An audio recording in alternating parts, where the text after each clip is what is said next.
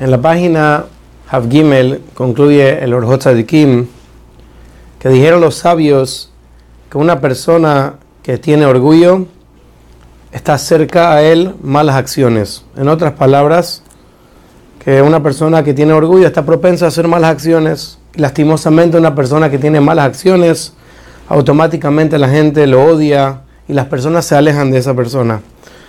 Por lo tanto, la persona tiene que hacer todo lo posible para alejarse del orgullo. Y así como en el mundo físico una persona de bella apariencia le trae luz al cuerpo, por así decirlo, de la misma manera, midot agradables, cualidades agradables, son la luz del alma. Y por ende, cuando la persona arranca las malas cualidades, eso le trae luz al alma de la persona. Y entonces el Orjot Tzadikim nos da un consejo muy importante. Cuando la persona ve que el orgullo le está ganando, la persona tiene que pensar cosas que hagan que este mundo sea una vanidad para él. Por ejemplo, que la persona piense dónde vengo, de una gota podrida, a dónde voy, al polvo, no va a quedar nada de mí en este mundo. Y que la persona piense delante de Dios, voy a dar juicio y cálculo por todas mis acciones. ¿Cómo puedo enorgullecerme? Que piense cuántas personas en este mundo eran orgullosas y al final todas fueron olvidadas, no quedó ni un rastro de ellas. ¿Y de qué sirvió todo el orgullo que tenían?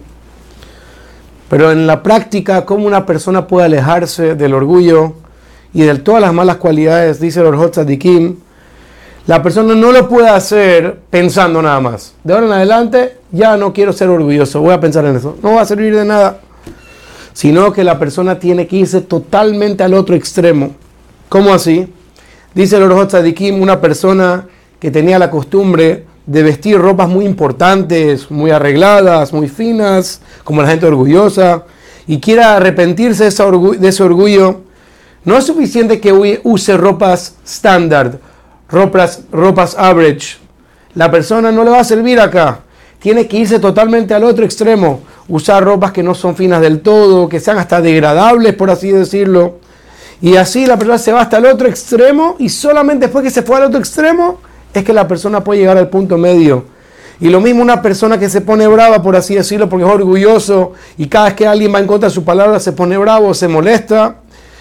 La persona tiene que irse al otro extremo, que si alguien, lo insulta o le pega, que no reaccione del todo y que se comporte en este camino por un buen tiempo hasta que logre arrancar el orgullo de su corazón.